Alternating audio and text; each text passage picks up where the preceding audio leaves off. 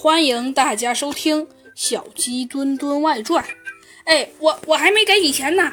老太太举起钞票挥舞着，忽然她愣住了，喃喃自语道：“原原来他并不是聋哑人呐，他还是个大好人。”与此同时，在车上，呃，猴猴子警长，他他怎么知道你不是聋哑人的？小鸡墩墩问道。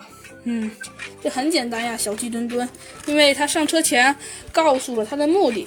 如果我是聋哑人的话，怎么可能准确的将他送到呢？猴子警长边开车边自言自语。很快，猴子警长从他上次帮助的那个医生的诊所开了几服药。猴子警长千恩万谢的上路了。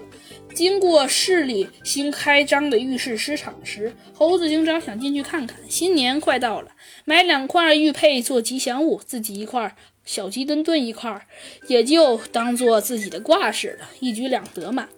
只道是黄金有价，玉无价，这玩意儿弄不好眼拙就会被蒙了。所以猴子警长在决定购买之前，再三叮嘱自己，一定要瞧仔细了，必须拿到玉石签订书才算完事儿。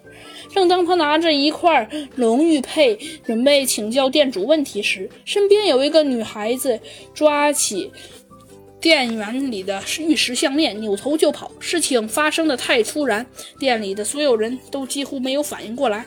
哎，不好，打打劫啦！店主忽然喊了起来。